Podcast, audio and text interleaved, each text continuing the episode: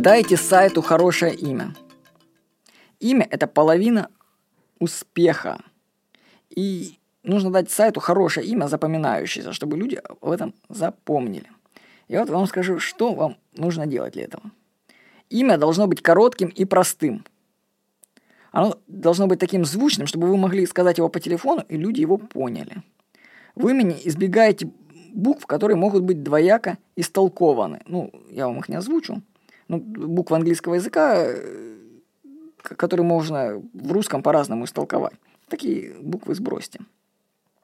Имя может быть и сложным, но оно должно нести смысл. Например, фантастики.ру. Вот видите, я вам сейчас сказал фантастики.ру. Вот вы попробуете его набрать на клавиатуре, вы его не наберете, да? Но с другой стороны, оно от греческого фантастики, искусство воображать. То есть это грамматически правильное слово. И оно имеет смысл. Но видите, я вам его не могу передать через озвучивание. Потому что сложно звучит. Можно добавить цифры, допустим, и получить запоминающее имя. Например, у моего партнера Сергея Михайлова сайт sm100.ru. Или я сделал по его подобию lib100.com.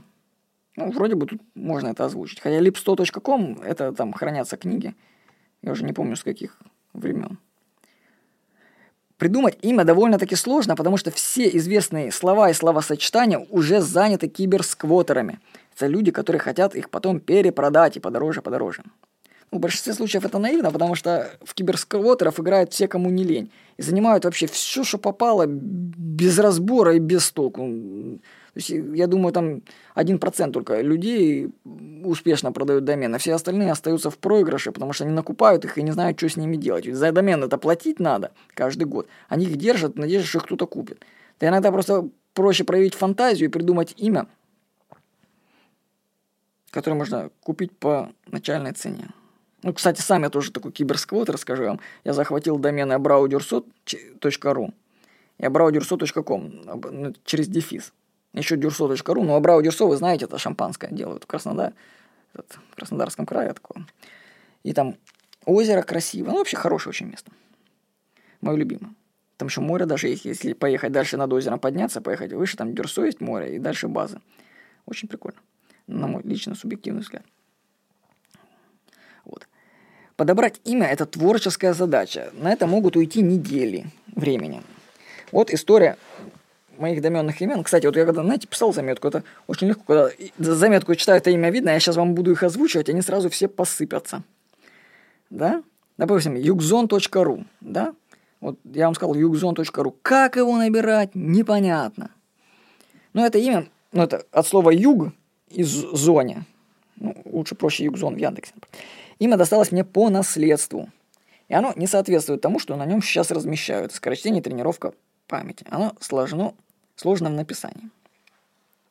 Вот. Дальше. Сайт kub.ru. Это перевернутая бук, книга. Короткий намек на смысл есть. Но, опять же, если я вам скажу сайт Кубру, вот пойди попробую, что его нужно через два О набирать, а не через У, да? Тоже непонятно. Но зато есть смысл. Это перевернутая бук, книга. То есть это в этом сильное очень имя в этом плане. Дальше сайт b17.ru. Вот зато я вам сейчас сказал b17.ru. Вы его легко взяли и набрали. Это хорошее имя с точки зрения звучания. И это имя нашей социальной сети психологов, самая крупная в России, между прочим. Но проблема в том, что она к психологам не имеет никакого отношения, да? Это минус. У нас главная задача была найти хорошее запоминающееся имя. И B17.ru продавался на аукционе, мы его купили и использовали. А, видите, то есть плюс есть, что оно короткое, запоминающееся, но психологам какое отношение, да?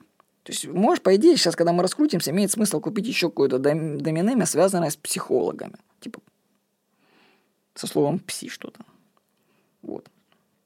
Дальше у меня есть сайт radio.tv. Это слово произвольное от слов read – читать и видео. Ну, то есть, вы представляете, как видео пишется, да? Только теперь вместо видео первая буква R. То есть, radio. Потом точка, ТВ. И это сайт, на котором размещается видео авторов, которые расположены в библиотеке Куб. Я считаю, что, на мой взгляд, удачное название, потому что оно отображает смысл какой-то. То есть книги, чтение, видео, такое, что-то в этом есть, на мой взгляд. Вот. Дальше сайт моей жены darina.tv. Запомнить вообще легко.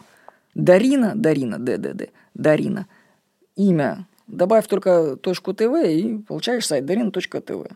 Или сайт моего брата с его тройняшками, где он описывает, как они родились и как они живут. То есть у моего брата тройня родилась. Вот. И он у него сайт, он ведет его, рассказывая о их жизни. Сайт называется трое.тв. Трое, трое.